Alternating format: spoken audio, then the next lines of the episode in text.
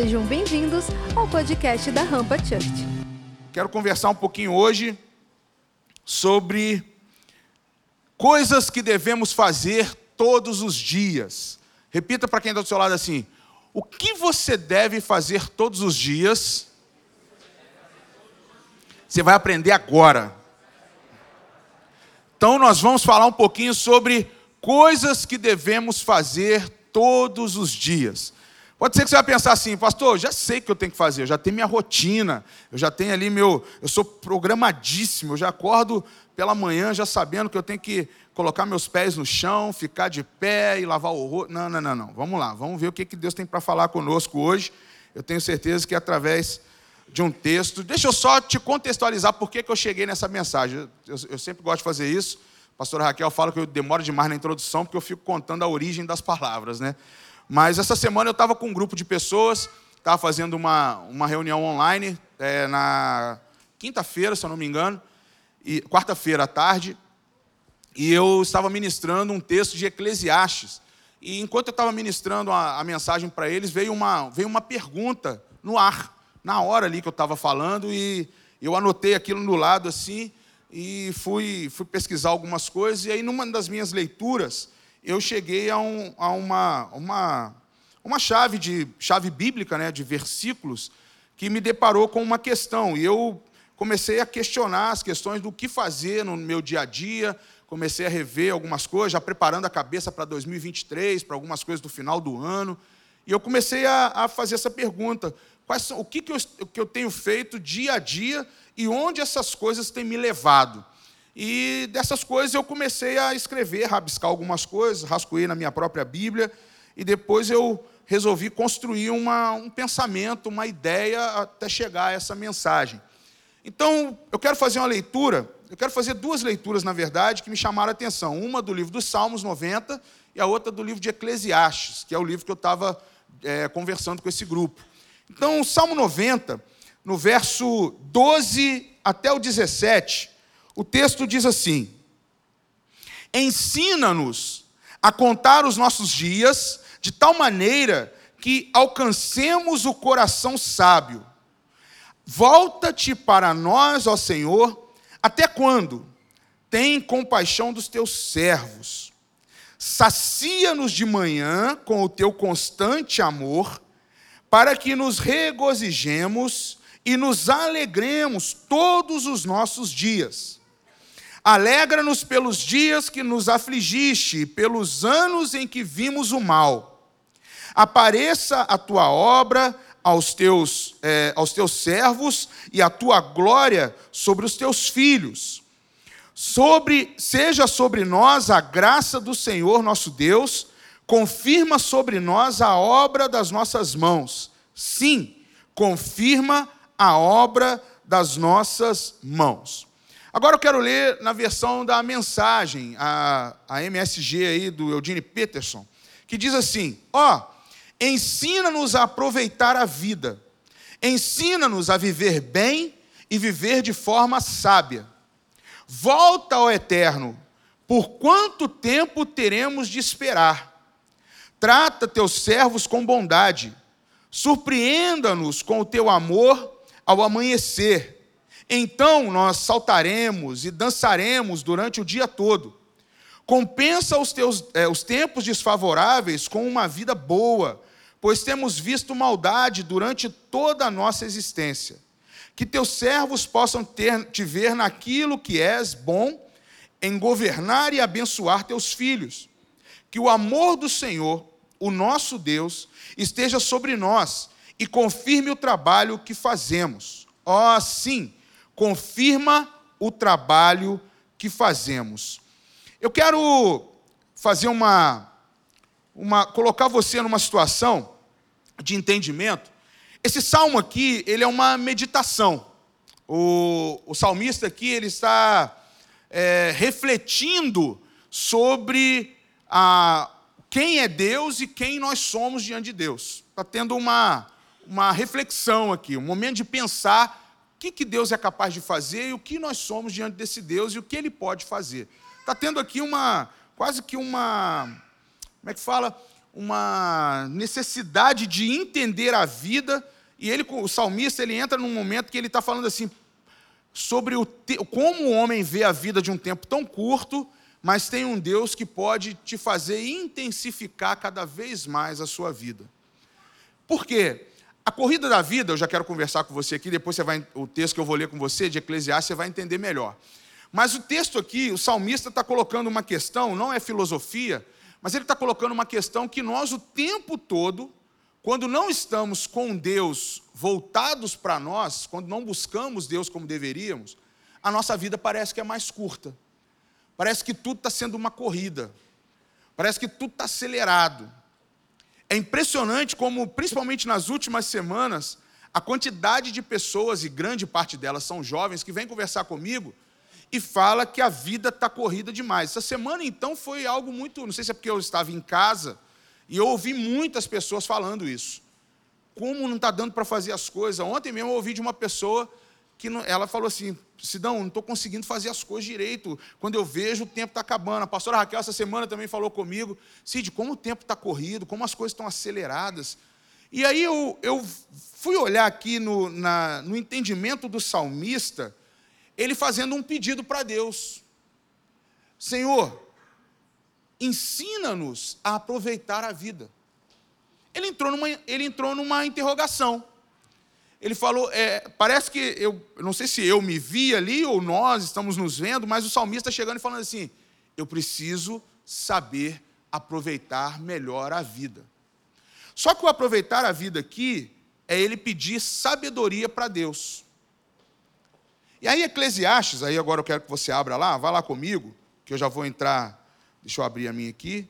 Eclesiastes capítulo 12. Você vai entender onde eu quero chegar, tá? Fica tranquilo que no final vai dar tudo certo. Eclesiastes 12, no verso 1, deixa eu achar uma versão aqui que eu vou. Eu vou ler essa aqui mesmo, nova tradução da linguagem de hoje. Olha só, o verso eu quero ler do 1 até. Vamos ver aqui até o até o verso 5, se eu não me engano. Vamos ver aqui. Lembre-se do seu. Ah, perdão. Vamos ler o 11 9, tá? Volta aí um pouquinho. 11 9. Um, um, um capítulo antes. Jovem, olha só, hein? Aproveite a sua mocidade e seja feliz enquanto é moço. Faça tudo o que quiser e siga os desejos do seu coração. Aí continua aqui o texto. É, mas lembre-se de uma coisa: Deus o julgará por tudo que você fizer. Deus é, não deixe que nada o preocupe ou faça sofrer, pois a mocidade dura muito pouco. E continua aí o verso 12, que eu quero ler com você. Lembre-se de Deus, do seu Criador, enquanto você ainda é jovem, antes que venham os dias maus e chegue os anos em que você dirá: não tenho mais prazer na vida. Até aqui. Aqui tem duas inquietações. A primeira inquietação do salmo aqui, o salmista diz: Me ensina a viver a vida. Em Eclesiastes tem uma outra inquietação, que ele pede para que para que a gente possa lembrar do Criador antes que chegue o dia em que nós vamos falar assim: não tenho mais prazer em viver. Aqui ele está começando a nos ensinar sobre o tempo da velhice os estudiosos que gostam de ir a fundo depois, você vai continuar aí, você vai ver que o sábio de Eclesiastes está começando a falar sobre o tempo da velhice. Eu fiz questão de pegar esses dois textos porque eu pego o salmista levando para Deus algo e falando assim: me ensina a viver da forma correta. E já tem aqui o sábio de Eclesiastes dizendo assim: olha, o conselho que eu te dou é que você tenha prazer, é, você busque ter prazer na vida com Deus antes que chegue o tempo em que você fale que não tem mais prazer em nada. Então, na sabedoria humana, vai chegar um momento nosso, vai chegar um momento meu e seu, que nós vamos falar assim: eu não estou com mais prazer para nada, por quê? É o tempo da velhice. Ah, mas eu estou preparando para ter uma velhice de qualidade. Ok. Mas a Bíblia diz que vai chegar um momento em que nós vamos estar cansados de tudo que vivemos. Aqueles que não buscam o ensinamento, a sabedoria de Deus, vão estar cansados. Agora, pasme comigo. Vou fazer uma pergunta aqui e você me responde com a tua sinceridade, se você quiser ou não. Quem aqui já se sente muito cansado ou cansada na idade em que você está? Levante a mão que eu quero te ver. Porque eu vou trazer o renovo do pique do Antônio na sua vida hoje. Vai ter um mistério nesse segundo aqui. Que sapateia que é uma maravilha. Ó, e fica bravo ainda quando pega ele no colo. Mas vamos lá, quem quer ter o ânimo do Antônio? Antônio, para quem não sabe, tá, é o figurinha que está aqui, comendo polvilho e correndo para lá e para cá. Com esse sapatinho aí, que é poderoso, esse calçado. Deve ser Grendene, porque ele que faz plástico duro, né? Aí hoje aqui, viajando. Levanta a mão de novo, deixa eu ver quem aqui já está cansado. Misericórdia.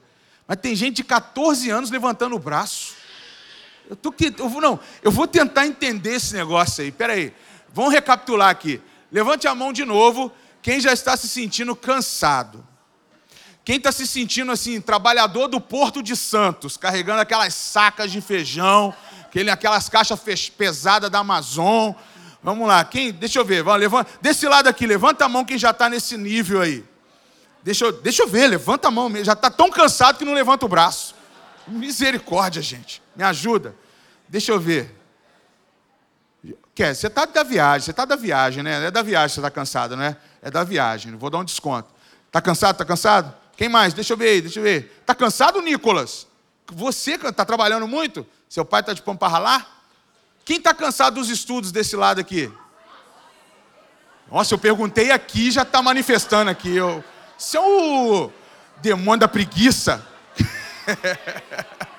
Está amarrado isso aí, ó. Ô, oh, misericórdia. Calma, vou chegar aqui ainda. Quem aqui está cansado de estudar? Vocês estão dando. Ah.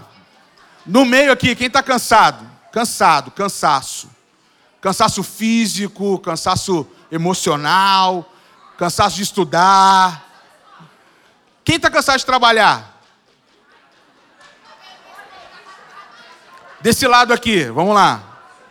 Hã? Muito cansado de trabalhar, né? Quem aqui está querendo aposentadoria precoce? Sai para lá. Vamos, sai. Sai. Então tá bom.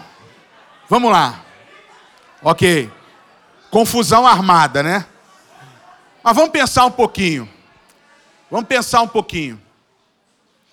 Eu sei que se a gente parar para raciocinar aqui, sendo bem racional, nós vamos entrar nas questões de ter que trabalhar para sustentar a casa, de ter que ajudar a família, de ter que manter o seu sustento financeiro, o teu êxito profissional. Eu sei que muitos de vocês estão nas suas atividades e na sua busca. Porém, eu quero trazer para você aqui que um entendimento muito simples. O, a, nossa, a nossa vida, o nosso universo, vou usar assim, ele funciona uma coisa de cada vez. Nosso sistema é um sistema de horas, é um sistema de dias sequenciais. É um sistema onde nós precisamos planejar primeiro as nossas 24 horas de vida. Quando nós acordamos pela manhã e temos aquelas horas a serem trabalhadas ou organizadas, então o nosso sistema universal, o nosso universo, ele funciona um dia de cada vez. Nós temos o hábito de fazer planos. Nós temos o hábito de criar condições em que já planejamos o próximo mês. Como eu disse para vocês aqui no começo, já tem coisas que eu já estou organizando para 2023. Eu tive uma pausa essa semana, mas o nosso sistema, o nosso, a nossa organização de vida, ela funciona um dia de cada vez. Eu quero que você guarde isso, porque parece que para nós a gente esquece que o, nós até planejamos o dia de amanhã, mas por conta disso são dias dados ao Senhor não é nosso. Nós não sabemos se vamos conseguir terminar o ciclo do dia de hoje. A nossa esperança, a nossa fé, ela faz com que a gente chegue até o dia de amanhã, o mês que vem. Porém, o nosso ciclo de vida ele vai como? Um dia atrás do outro. Ok. Agora, vou entrar no, na vida cristã. A vida cristã, ela é contínua. Ela necessita de práticas diárias para que eu possa ter um crescimento que me dê condições de conseguir acompanhar o ritmo da vida que eu quero impor. ou que eu quero administrar. Por isso que talvez a gente não para para pensar, mas o seu cansaço ou a sua a sua corrida diária, a sua vida diária, ela pode ter um certo desgaste ou um certo cansaço, porque nós não estamos equilibrando ou colocando a nossa vida em condição ao tempo que Deus determina. Eu não estou falando coisa difícil aqui, não. Eu estou falando talvez coisas que nós não colocamos em prática como deveríamos.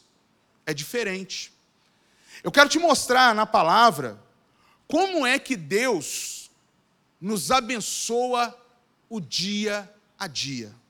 Como Deus abençoa todos os dias da nossa vida. Primeiro texto que eu quero ler com você, Salmo 68, 19. Está aí? Você conseguiu colocar, Lucas? Salmo 68, 19. Bendito seja o Senhor que dia a dia leva o nosso fardo. Deus é a nossa salvação. Bendito seja o Senhor que dia a dia. Qual dia? Dia a dia. Em algumas versões, todos os dias. Diariamente. Nós precisamos começar a encontrar aquilo que o Senhor tem nos dado como chave na palavra dele para aliviar o peso que nós estamos carregando. Você tem um Deus que pode carregar o seu fardo, as suas as, as cargas que você tem levado. Eu poderia fazer uma enquete aqui, não vou fazer, eu acho que não é necessário, mas uma das coisas que eu sempre acho que é necessário você entender é quais são os pesos que você está levando que você poderia deixar que o Senhor levasse para você. Quais são as cargas que você está carregando, o peso que você carrega na sua adolescência, na sua juventude, que Deus poderia levar. Porque alguns jovens aqui, alguns, e muitos levantaram a mão, então não tem como eu não falar em vão. Você deve saber um pouquinho quais são os pensamentos ou quais são as coisas que estão em excesso que você não precisa levar. Mas a palavra diz que dia a dia ele leva o teu fardo. Eu quero te apresentar um pouco mais do que Deus pode te abençoar todos os dias. Lamentações, capítulo 3, verso 22 e 23. Olha só. As misericórdias do Senhor são a causa de não sermos consumidos. A graça dele é a causa de você não deixar que o tempo, a corrida da sua vida te desgaste. Que você não seja consumido, destruído. Que todos os dias você vai é, definhando, pensando em que sua vida está gastando porque as suas misericórdias, as misericórdias do Senhor não têm fim. As bênçãos do Senhor todos os dias se renovam sobre a sua vida, todos os dias pela manhã. Deixa eu falar uma coisa para você, jovem, você precisa renovar as promessas de Deus na sua vida pela manhã, todos os dias. Nós estamos sendo desmemoriados por causa de não lembrar as promessas que Deus traz para mim e para você todos os dias das nossas vidas.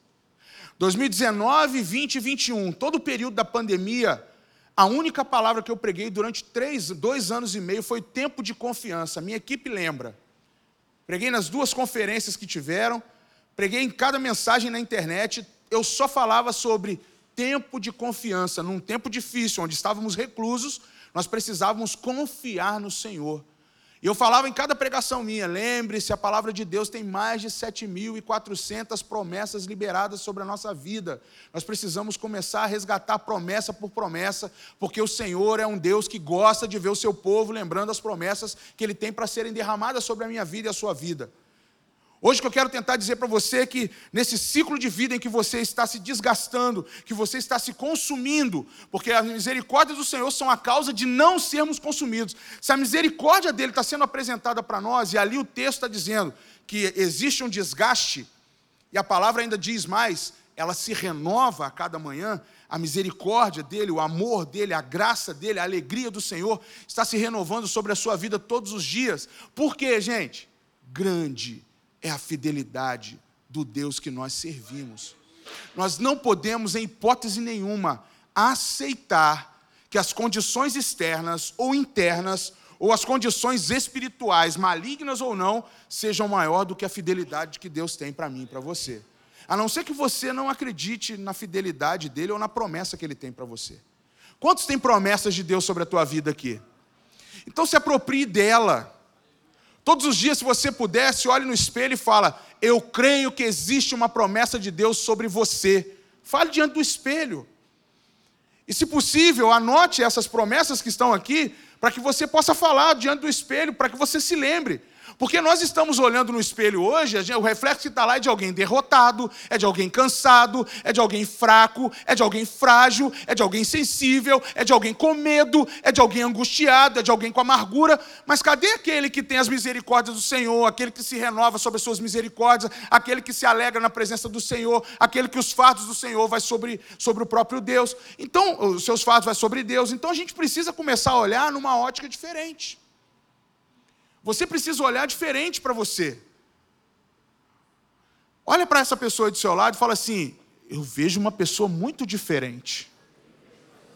Fale mesmo. Eu vejo alguém cheio de promessas do Senhor. Mas abra a sua boca mesmo, profetiza aí sobre a vida do seu amigo, de sua amiga. Você é um abençoador, gente. Abençoe quem está do seu lado hoje. Sabe por que, que eu quero te falar isso? Porque o Senhor tem mais. Olha só Isaías 58. Quais são as bênçãos do Senhor todos os dias na nossa vida? 58, 11. Isaías 58, diz, 58, 11 diz: O Senhor os guiará continuamente, lhes dará de comer até em lugares áridos e fortalecerá os seus ossos. Vocês serão como um jardim regado e como um manancial cujas águas nunca secam. Eu sei que se nós pegarmos, estudar aí a fundo, é uma palavra liberada para um tempo específico para o povo de Israel. Porém, sabe que e uma promessa vinda também messiânica, é uma promessa vinda sobre Jesus, que seria a água da vida. Eu fui ver depois lá é, qual a chave que liga esse texto com o Novo Testamento, e ele liga como Jesus dando, sendo a água da vida. E quando eu recebo Jesus, a primeira coisa que me vem é saciar aquilo que está seco em mim. É a primeira coisa de saciar o que está seco em mim. Só que existe um, algo aqui que é muito fundamental. Ele nos conduz, ele nos guia. Sabe o que, que tem matado essa geração hoje? Busca o conhecimento, busca se aprofundar, busca chamar a atenção de quem está próximo. A gente tem um hábito disso, estava ouvindo uma mensagem do apóstolo Joel sobre aqueles que carregam o querigma, e eu fiquei pensando comigo como hoje a geração de jovens está em busca de um conhecimento tão profundo que seca interiormente a ponto de não saber mais como se relacionar com as pessoas, que não sabe distribuir água. Aí me vem aquela memória, a série The Chosen, né? Quando Jesus encontra a mulher samaritana naquele poço de água ali, e há aquele diálogo da água da vida, aquela mulher vai ali para encontrar, para buscar água naquele poço, no momento em que as pessoas não vão, e ela encontra com Jesus, uma samaritana encontra com um judeu. Inicialmente há um embate religioso, há um embate cultural, mas depois começa uma questão espiritual ali, onde o Senhor começa a descaracterizar qualquer tipo de ambiente e a simplicidade do momento faz duas vidas mudarem. Jesus que chega ali para tomar água, para descansar de uma jornada, e uma mulher que está ali fazendo a sua rotina do dia a dia. Ela estava ali fazendo o seu dia a dia, indo buscar água. E de repente, ela consegue encontrar o caminho da verdade para a vida dela. Ela encontra o Jesus que estava querendo matar a sede dele, mas acaba ele distribuindo o profeta que revela a história íntima daquela mulher e a mudança acontece por completo. E o mais lindo da história é que ela volta, e não volta ela saciada, ela volta pronta para dar água para toda a população de onde ela morava. Às vezes a gente não entende essas mudanças que acontecem. Deus não quer simplesmente saciar a tua sede ou mostrar uma fonte rica para você ou te guiar para que você caminhe sozinho, mas Ele quer que você seja conduzido para levar outras pessoas a essa transformação. Então, quebre mesmo qualquer tipo de resistência que a sua mente pode proporcionar, para que você não entenda que a sua vida tem que ser renovada pelas promessas que o Senhor tem para você. Jovem, o que eu quero trazer aqui para você hoje é que eu estou vendo jovens se desgastando demais, cansados demais, desanimados demais. E aí começa, culpa da igreja, culpa do, do grupo que eu estou, culpa do, louvor, culpa do louvor, culpa da intercessão, culpa do ministério, culpa da, do, dos meus amigos, culpa de onde eu estou, culpa do meu pai, culpa da minha mãe. Às vezes eu fico pensando comigo que nós precisamos amadurecer numa coisa: para de culpar as coisas. E se apega mais às promessas do Senhor para ver mudança significativa na sua vida. Existem muitos jovens que estão vivendo uma vida muito falsa, apresentando uma capa. Hoje eu falava sobre a capa de é, José lá para os adolescentes. E eu falei que cada eu não falei para eles, né, fiquei ali comigo na, nessa questão, mas cada parte daquela capa era um nível de ódio que um dos irmãos carregavam. Onze níveis de ódio que uma pessoa pode tolerar enquanto ela tem uma capa de proteção, uma capa que Deus dá. Depois que essa capa não está mais com a gente, ali você sofre todo tipo de malignidade possível que um ser humano é capaz de fazer com o outro. Essa história, só vou reforçar você, quando nós não temos a promessa de Deus sobre a nossa vida, ou quando não sabemos o chamado que temos com Deus, nossa vocação, quando não sabemos o propósito que Deus tem para nós, o nível de ataque é muito maior.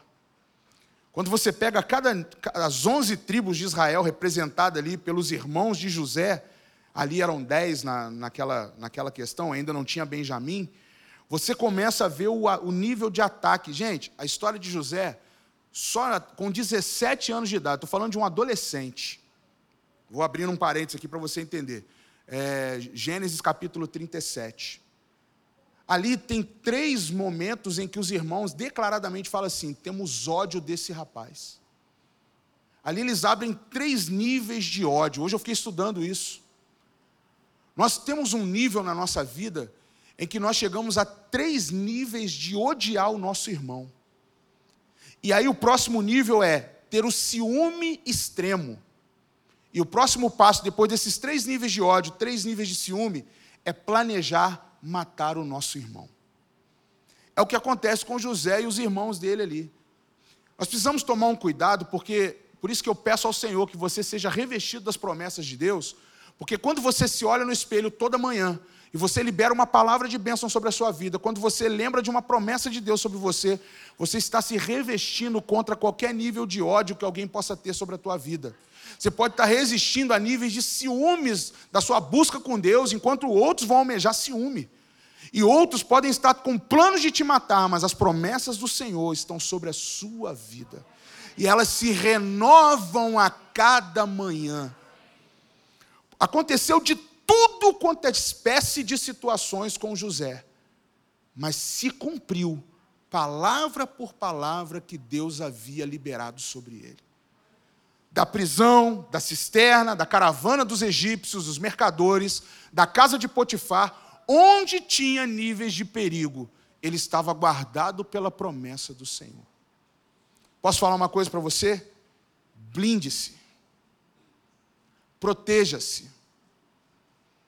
Se eu tivesse que te dar um conselho hoje, para que você pudesse viver os próximos dias da sua vida bem, Proteja-se com as promessas do Senhor sobre a sua vida.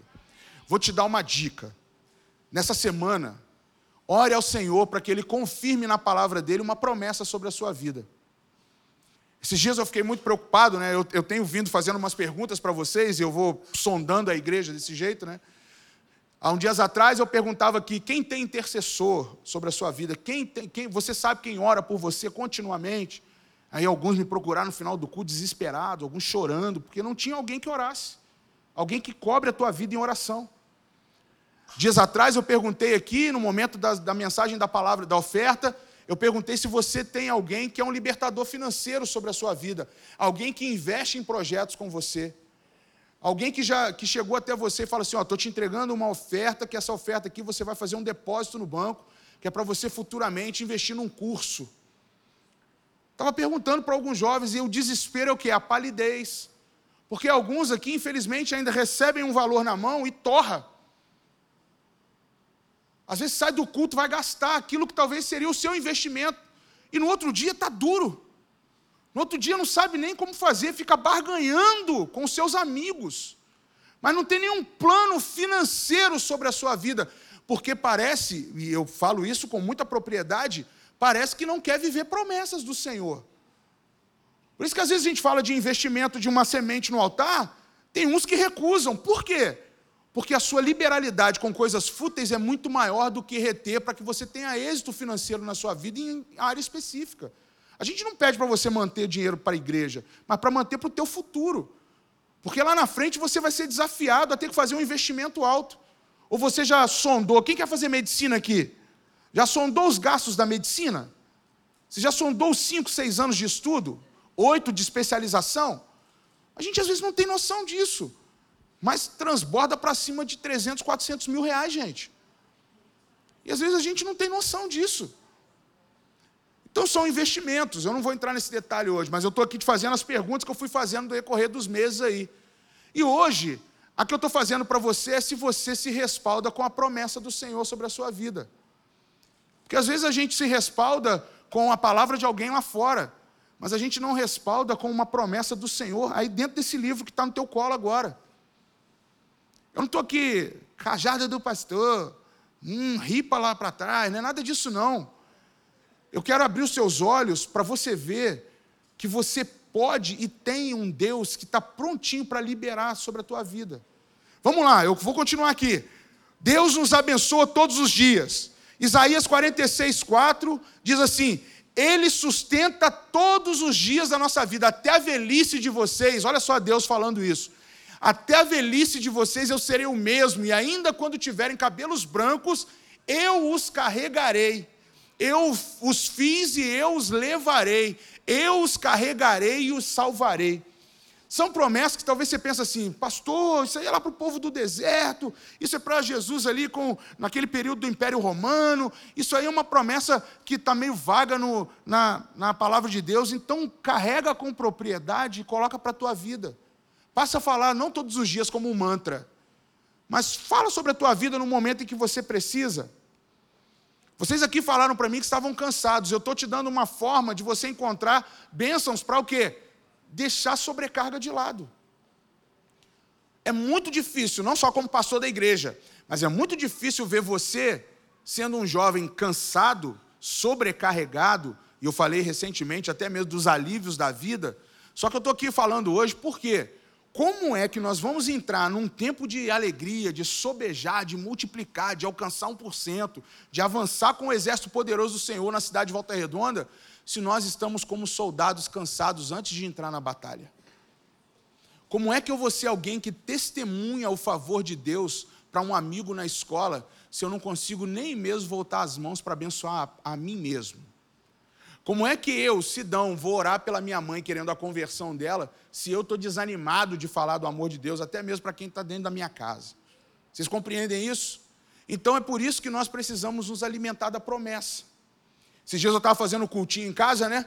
E aí eu pedi a, a Pérola para fazer a parte do louvor, a Flor foi para fazer o momento da oração de abertura, minha sogra foi para dar a palavra e eu e Raquel ficamos só de diácono na, na parada. A gente ficou, eu fiquei na porta, em pé, observando, fiquei mesmo, Danizinha. Estava assim em pé, levei uma aguinha lá para minha sogra, para ela poder dar a palavra. Raquel ficava ali no mistério, dando uma orada de longe. E a gente deixou elas bem à vontade. Minha sogra deu uma palavra que eu cheguei assim no final, falei, minha sogra, eu vou te dar um presente amanhã. Porque eu ouço palavra, mas é muito bom dentro da minha casa saber que o Senhor está ministrando com pessoas tão simples, estão ministrando palavra de poder de Deus na minha casa. Você precisa começar, jovem, a ser desafiado a trazer isso como verdade para as promessas de Deus baterem na porta da sua casa e confirmarem aquilo que você já até sabe, mas que você às vezes esquece de colocar em prática. Eu estou tentando ser muito simples aqui para você entender. Mas nós precisamos resgatar alguns valores da palavra de Deus para que isso seja o ânimo, para que eu e você, da porta para fora, a gente não desanime, você não desista, porque o que mais estamos vendo é jovens desistindo, é jovens parando na metade do caminho com tantas promessas para Deus cumprir sobre a tua vida ainda. Se a palavra de Deus fala que até a velhice Ele vai cumprir algo na nossa vida, por que, que a nossa vida tem que ser mais breve? Por que, que a nossa vida tem que ser mais curta? Por que, que a minha vida, no auge da juventude, eu tenho que parar de servir ao Senhor? Por que, que na minha adolescência eu estou quentão na igreja, eu chego para a juventude, eu começo a faculdade, eu começo a fazer novas amizades, eu desisto da presença do Senhor? Eu deixo de ser testemunho de Cristo. Eu deixo de ser voz onde o Senhor me coloca. É isso que a gente tem que perguntar. Parece que bate um, um, um, uma terra de Frozen Nesse, nos lugares onde a gente vai, e você parece que é a Elsa lá, onde você passa congelando tudo. Entra numa festa, a festa acaba por sua causa. Gelou. Tratando mal as pessoas. Sendo cão raivoso. Aí as pessoas estão assim: chegou a esperança do Senhor Jesus por meio da vida de Fulano. Você abre a boca, hum, babou, babou. E eu vou agora pegar um respaldo do meu pastor. Um jovem cheio de promessa, onde ele chega, ele muda o ambiente. Ele muda o ambiente. É visível. Você chega, eu, é, é, eu, não posso nem falar por mim, que às vezes eu acho que eu, eu, eu, exagero na dose. Eu chego, eu quero cumprimentar todo mundo, eu quero falar com todo mundo, eu quero liberar uma palavra de bênção. Às vezes, se a pessoa não recebe, eu recebo para mim mesmo. Eu falo com a pessoa, ah, não aceitou, devolve para mim então, Senhor. É porque já é meu hábito, né? Mas, é, mas isso é meu. Ah, mas você é pastor. Não tem isso não, gente. Tem isso não. Uma coisa que o crente precisa ter, cara de pau. Cara, cara de cruz. Vou ficar melhor para fazer uma analogia com a madeira. É, tem que ter cara de cruz. Ou a pessoa vai chegar e falar: Nossa, preciso mudar minha vida. Chegou a pessoa que me constrange quando ela chega. Ou então a gente tem que ser igual aqueles crentes lá de Atos 17. Chegou aqueles que transtornam onde chegam. Gente, a gente precisa começar a incomodar mais. Nós precisamos começar a incomodar mais. Estava lendo uma estatística recente, virou até a base de um livro da Jocum, que é um, é um, eles fazem uma pesquisa, a cada três anos a Jocum faz uma pesquisa global. Eles chamam de template. E tem uma, uma pesquisadora, acho que ela nem atua mais dentro da Jocum, que é a Landa Cope, ela escreveu um livro chamado Template do Antigo Testamento. E ela vai trazendo, ela pegou, vou explicar para você o que, que é. Ela, ela pegou as áreas de atuação social, então ela pega lá é, as artes, a política, a ciência, ela pega áreas específicas de onde tem cristãos atuando. E ela fez uma, uma, uma estatística de, de que é, cresce, o Brasil cresceu muito o número de cristãos, ela estava fazendo um paralelo, né? Cresceu muito o número de cristãos, hoje o número de evangélicos, então, no Brasil é enorme. Porém, a pesquisa que ela estava fazendo é que essas áreas ainda não estão sofrendo mudança significativa com a quantidade de cristãos que o, mundo, que o Brasil já tem. Aí você entra numa pergunta que incomoda muito. Por que, que o número de evangélicos está crescendo, mas a mudança social, ou a mudança na vida das pessoas, na sociedade, não está mudando tanto? Por isso que a gente está entrando num choque nesse período político. Porque o período político é um período onde realmente o cristão deve se manifestar como igreja. Como igreja. Não é como voz política, é como igreja. Só para vocês entenderem, porque hoje falando desse assunto está virando algo assim, proibido até de falar, né? Como já dizem aí, antes que a censura chegue. Então eu preciso falar com você que é um posicionamento. Mas é um posicionamento do cristão. E o que, que o cristão deve fazer? Eu vou fazer uma pergunta para você, e você avalia aí. Quem aqui no seu trabalho tem a liberdade para fazer uma oração pela manhã quando você chega no trabalho? Quando você pode, você pode orar com o grupo que está lá com você, na sua área de trabalho. Deixa eu mudar a pergunta. Quantos trabalham aqui? Tá, levante a mão, deixa eu ver você. Não vou pedir para você ficar em pé, não, só levantar a mão. Quantos de vocês que levantaram a mão podem, ou podem, podem ter um tempo de oração no seu trabalho? Então tá bom. Agora, desses que levantaram a mão, são empresas que é, têm, têm lá missão, aquela coisa toda, eles dão liberdade para você fazer isso? Dão liberdade? Dão. Os que, não, os que levantaram a mão e abaixaram, é proibido mesmo, expressamente proibido? É política da empresa não manifestar religião, é isso? Só para eu entender aí. Porque se levantaram a mão, abaixaram, ficou um negócio aqui comigo aqui agora. Que, hã? Não, é, você pode lá ou não? É CSN, né? Você pode. A Marcela pode na empresa? Pode. É, deixa eu saber aqui. Agora, na escola, quantos estudam aqui na sua escola e na sua escola você pode? fazer uma oração, pode ir lá para o pátio, pode conversar com seus amigos. Levante sua mão, gente. Deixa eu, eu quero. É porque aqui eu só vejo assim, mais ou menos. Eu quero, quero identificar. É que você está com medo da outra pergunta, né? Por que, que não faz, né? Não é isso. Eu vou perguntar isso não. Sabe por que eu quero provocar você é o seguinte? Eu quero provocar você o seguinte. Nós precisamos quebrar, talvez é, tem um termo da mídia, né, que é a, a quarta parede, não é isso que falo aí, da, da, quando você conversa com, a, com o público do outro lado? Nós precisamos começar a quebrar uma parede. Parece que é convencional o que eu estou falando, parece que é muito é um jargão, parece que é algo repetitivo, mas eu preciso falar algo com você. Primeiro, duas coisas. Provocar no jovem aqui que, tanto na escola ou ainda não está estudando, mas está querendo parar de estudar, que alguns levantaram a mão que já estão cansados, e outros que não estão trabalhando, você precisa começar a pedir para Deus estratégias de encorajamento para você criar situações para apresentar uma convicção da sua fé nesses lugares. É o que eu quero provocar em você hoje. Gente, uma coisa que eu vou falar, sou muito sincero. É muito tranquilo hoje o evangelho que nós estamos vivendo dentro da igreja. Mas o desafio é dali para fora. O desafio é ali. Hoje nós estamos com medo de falar qualquer coisa ligada à raça, e isso eu posso falar com muita tranquilidade, estou muito tranquilo quanto a isso. Posso falar com você com relação à sexualidade, é hoje está sendo assim, o grande bloqueio da inteligência do cristão. É um grande bloqueio. Nós não temos o hábito de dialogar sobre isso com as pessoas. Mas você tem que ter o direito, ou pelo menos o dever, de dialogar sobre posicionamento de fé. Nós precisamos ter convicção das promessas na nossa vida, para poder pelo menos dialogar o Deus que você serve. Eu não quero ser repetitivo aqui, mas eu preciso que você se posicione. Você não tem que discutir raça, sexo, porque você é bem definido nisso. Mas quanto à tua vida com Deus, não se negocia. Não se negocia. Vamos lá. O que os salvos devem fazer todos os dias? Repita comigo assim: o que os salvos devem fazer todos os dias?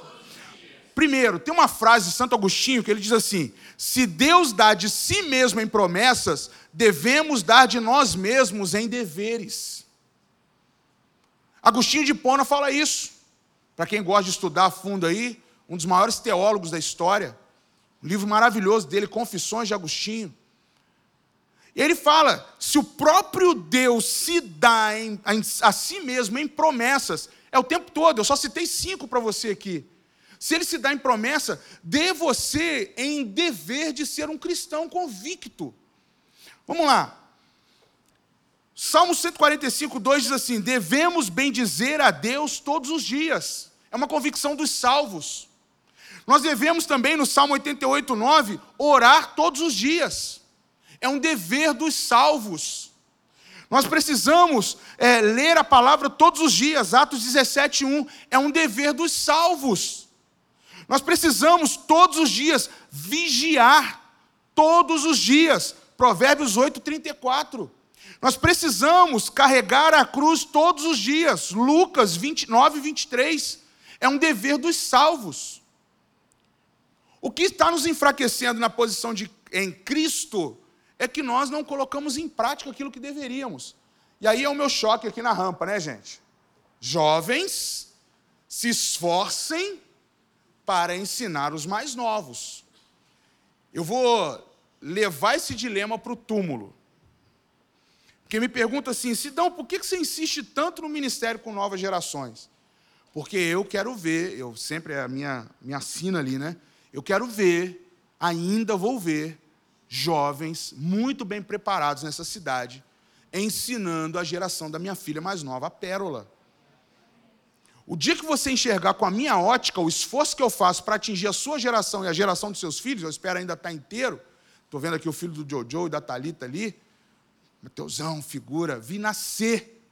Estou ministrando para ele hoje aqui. Eu vi nascer, eu vi na barriga da mãe dele. E eu estou aqui. Velho! Estou brincando. Vendo esse garoto sentado, está quantos anos, cara? Meu Deus do céu. Babei. Sofia com quantos anos, Léo? Cinco. Seus filhos são qual idade, eles, todos? Os... Está com 15, 13 ela. Meu Deus, vi nascer, gente. Hã? Ô, Léo, é, não precisa ficar lembrando tanto o passado também, não. Aí você me, me ajuda aí. Estava aqui, cheguei, encontrei o Marcelo e a Renata ali, tá o Gustavo e a Kézia aqui. Vi nascer, gente. Mas sabe por que é bonito isso? E eu hoje vejo a geração do Antônio, vejo a geração da Sara. Sabe o que é bonito? Eu continuo pregando o Evangelho. E quem me conhece bem, aqui é onde eu prego menos. Mas eu coloquei na minha cabeça, já são 23 anos no Evangelho, que eu falo assim: eu ainda vou ver a geração, pode ser a geração de vocês, adolescentes, ministrando para a geração dos nossos filhos, dos nossos netos. É isso que a gente tem que colocar na cabeça. Por que, que a gente quer uma geração preparada hoje? Por que, que a gente quer uma geração cheia de promessa hoje? E aí, quando eu olho a palavra e a promessa me lembra, Vai passar o tempo, mas isso vai se cumprir.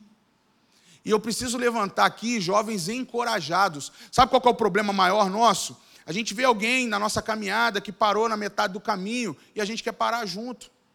Cara, a gente tinha que se esforçar ao máximo, pelo contrário, para ir se esforçar mais ainda, para desejar mais ainda. O dia que o meu pastor falou de púlpito, o dia que o apóstolo Joel falou de púlpito, que não ia entregar o púlpito para os filhos, eu fiquei impressionado, porque o apóstolo já está lá batendo 60 e alguma coisa. Está cheio de disposição, meninão, tatuando o corpo todo, malhando igual terror, e pregando o evangelho direto. Eu falei com ele assim, apóstolo, tatuar não rola, não pega. Malhar menos ainda, não gosto. Mas eu vou falar uma coisa para você: pregar o evangelho nós não vamos parar. E eu não quero que você pare. É aí que eu quero chegar. Você não pode parar. Fala para quem está do seu lado assim: não vai parar. Você não vai parar. Tem promessa sobre a sua vida que não vai te fazer parar. Tem promessa sobre a sua vida que vai te fazer continuar todos os dias. É todos os dias. A mensagem hoje é que é todos os dias. E todos os dias é hoje, domingo, segunda-feira, terça-feira, quarta-feira, quinta-feira, sexta-feira, sábado, domingo que vem, mês que vem, mês de dezembro, mês de janeiro, mês de fevereiro, conferência Rampa 2023 e vamos para frente. É isso. É isso. Então hoje você vai sair daqui encorajado a fazer o seguinte: a pedir ao Senhor para começar a fazer você olhar para as promessas, para você ter um gás novo, para não parar nas coisas que a vida está tentando colocar. O texto do Salmo 90 é um questionamento, e o Eclesiastes 12 é quase uma afirmação, mas ninguém aqui está velho o suficiente para falar assim: cansei, parei. Minha vida para aqui. Não tem a vida parar aqui. Tem quando o Senhor decidir que você deve parar ou não. Porque nós não vivemos por conta própria, mas vivemos pelas promessas que o Senhor tem para nós. Então, só para confirmar, de, é, deseje mais bem dizer a Deus todos os dias. Deseje orar mais todos os dias. Deseje ler a palavra mais todos os dias. Deseje vigiar a sua vida no Senhor mais todos os dias. Deseje carregar a cruz todos os dias. Deseje também testemunhar Jesus, não importando quais as consequências, todos os dias. Sabe onde está o respaldo disso aí? 1 Coríntios 15, 31. Vamos ler. Só para a gente fechar. 1 Coríntios 15, 31, e eu quero fechar com outro versículo ali, e a gente vai embora para casa. Vamos ofertar primeiro, eu não terminei não. 1 Coríntios 15, 31. Deseje testemunhar Jesus, não importando quais sejam as consequências, e faça isso todos os dias. 1 Coríntios 15, verso 31 diz assim: Eu vos declaro que cada dia morro gloriando-me em vós, irmãos, por Cristo Jesus, nosso Senhor. Apóstolo Paulo está aqui sendo muito claro. Eu sofro perseguições, mas eu sofro por Cristo, mas eu não deixo de fazer aquilo que foi chamado para fazer, a ponto de manifestar a glória dele na minha vida. É isso que eu e você precisamos. Mas, pastor, como é que eu faço isso? Onde você está sendo plantado? Onde você está sendo chamado? Onde você foi colocado? É na sua escola, é no seu trabalho, é com seus amigos. O problema é que nós estamos começando a ficar moldados. Eu não estou hoje nem no, metamorfose, mas hoje nós estamos sendo moldados ou conformados com o sistema que o mundo está tentando para nós. Hoje eu ia fazer uma dinâmica aqui, mas é uma, como a mensagem foi outra, eu ia entregar uma gelatina para cada um. Para quem gosta de gelatina é uma maravilha, né? Mas eu mudei o script todinho. Mas eu queria que você pudesse tirar aquela gelatina, ficar com ela durante um minuto balançando na colher. Porque nós precisamos, às vezes nós precisamos ser como a gelatina. A gente tem aquela forma que não é forma, que começa num líquido e depois ela se torna gelatinosa, hum, por isso que é gelatina, mas ela passa por um processo de ter que ferver a água e misturar aquele pó, depois ir para a geladeira numa temperatura bem baixa, para começar a dar uma forma gelatinosa. E às vezes o cristão tem que ser assim passar por uma forja tão grande, ter que ser colocado numa temperatura bem delicada, para começar a dar forma de fazer o quê? Ser maleável, para poder o evangelho ser propagado. E o evangelho se tornar sabor na boca das pessoas. O final é bom, né? Uma gelatina de morango agora, veio na minha cabeça agora. Vou ter que comer. Ó, já está viajando, ó, já meteu um leite condensado na, já meteu um leite condensado na gelatina aí. Vai um creme de leite, né? Com leite condensado, né? É um, um. Como é que fala? Granola, né? É. Paçoca. Açaí de gelatina, né? ah, parou. Volta aqui. Vamos fechar. Viver com Deus todos os dias revela a intensidade da nossa paixão por Ele, do nosso compromisso com Ele, da nossa dependência. Assim como a igreja primitiva amava todos os dias ao Senhor, que nós possamos todos os dias amá-lo.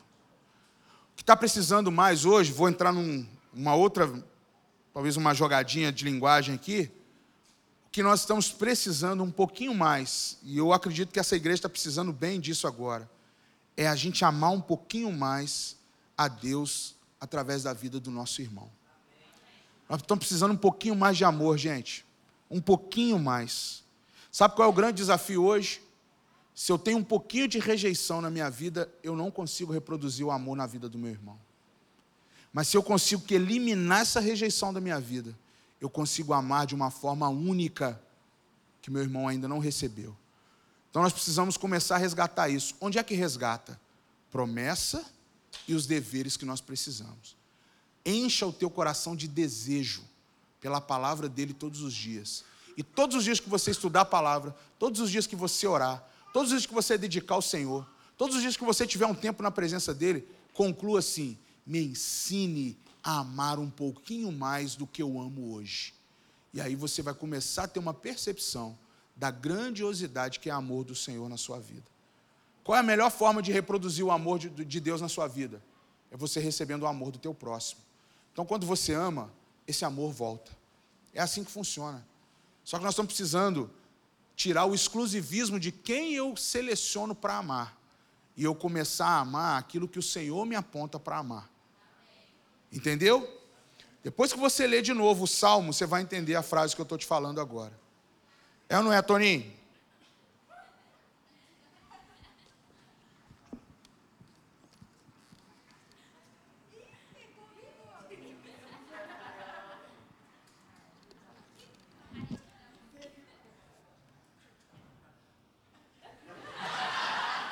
Só o Pai. Figura, né? Se coloque de pé. Deixa eu orar com você. Quer orar? Feche seus olhos. Quantos entenderam a palavra hoje? Quantos vão se olhar no espelho e vão liberar a promessa? Quatro. Beleza, já, já é um começo. Vamos começar por aí. Levante seus braços, deixa eu orar com você. Pai, eu quero abençoar essa noite.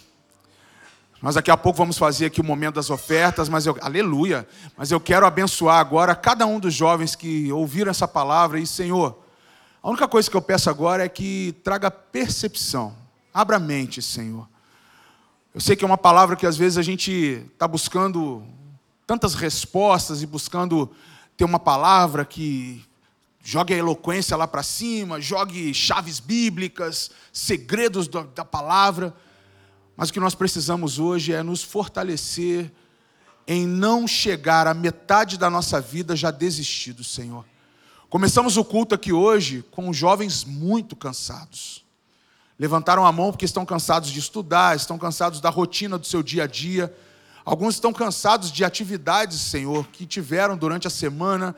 Alguns estão cansados dos relacionamentos que são é, tóxicos para a vida deles, ó Deus. Eu fico imaginando quantos aqui que durante essa semana ouviram palavras que não foram boas. Alguns jovens que recebem áudios do WhatsApp, recebem palavras dos amigos no, na porta da escola, no, no ambiente de trabalho, que são palavras que tiram mesmo, dão brechas na nossa armadura, Senhor. Mas levanta uma geração em santidade, santo, Senhor, na tua presença, que precisam se fortalecer com a palavra da verdade em suas vidas. Senhor, que essa semana o Senhor faça com que eles tenham experiências com aqueles que são condutores da boa palavra. Jovens que vão surgir ali como representantes do Espírito Santo, encorajadores, que vão vir com palavras de afirmação, palavras de convicção. Eu acredito em você, eu acredito no Senhor sobre a sua vida, que a promessa do Senhor se cumpra todos os dias sobre a sua vida, Senhor. Mas nesses dias, Isole a mente, os ouvidos da nossa geração de jovens e adolescentes das más palavras, das influências negativas, daqueles que são sopro do inferno para tentar tirar a vida dessa geração, Senhor. Pai, reverte agora e levanta um exército daqueles que são testemunhas da verdade na vida desses jovens e adolescentes. Pai, levanta aqui aqueles que são firmes na promessa que falam o que a tua palavra diz. Aqueles que falam assim: o Senhor leva os teus fardos, o Senhor tira todo o peso das suas costas. As misericórdias do Senhor têm sido renovadas a cada manhã sobre a sua vida. Você pode ter tido um dia, uma noite cansativa, uma noite que te desgastou, uma noite que te deixou chateado, triste, enfurecido, mas na manhã as misericórdias do Senhor serão renovadas. Você vai ser aquele que vai desejar orar mais, vai desejar carregar a cruz todos os dias, mas deixando que a parte pesada seja do Senhor e que você leve aquela que é a porção que você deve levar. Que você busque a palavra e a palavra seja uma explosão da presença do Senhor diante dos seus olhos, que invada o teu coração, que tome os teus sentidos, que tome os teus sentimentos, as tuas emoções, que todos os dias o Senhor dê uma porção da experiência de verdadeiramente entrar na presença dEle. Ah, como eu creio que essa geração é uma geração que vai manifestar da glória do Senhor por meio da imposição de mãos, por meio de uma visita a um amigo que está para baixo, que recebeu uma notícia de luto na sua casa, e você vai chegar ali cheio de vida, você vai chegar ali com um ombro amigo, você vai chegar com uma palavra que restaura, que essa semana você ao tomar o um café com alguém, ou você dialogar com alguém, fazer uma videochamada, você seja o agente da esperança na vida dos seus amigos, que você seja aquele que vai receber uma visita, e essa visita vai fazer mudar aquele seu dia, dia, mesmo que você tenha um dia que não está sendo bom, um dia mal, que tantos falam na palavra, mas que você receba a palavra que traz vida, e vida em abundância. Porque o Senhor Jesus está com muita vontade de nessa semana ter uma experiência a sós com você. Que o Senhor possa te surpreender nesses dias. Que essa semana seja uma semana onde como alguns aqui receberam notícias maravilhosas essa semana na sua casa, eu quero que eles possam agora, de alguma forma, na sua oração, liberar os céus desse lugar com boas notícias, com as boas novas de transformação do Evangelho.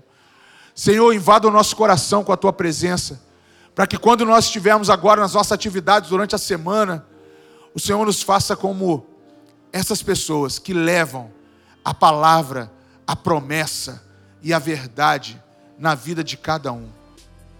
Esse foi o podcast da Rampa. Compartilhe com seus amigos, nos siga nas redes sociais e para ouvir essa palavra completa, acesse nosso canal, se inscreva e fique por dentro de tudo o que acontece na Rampa.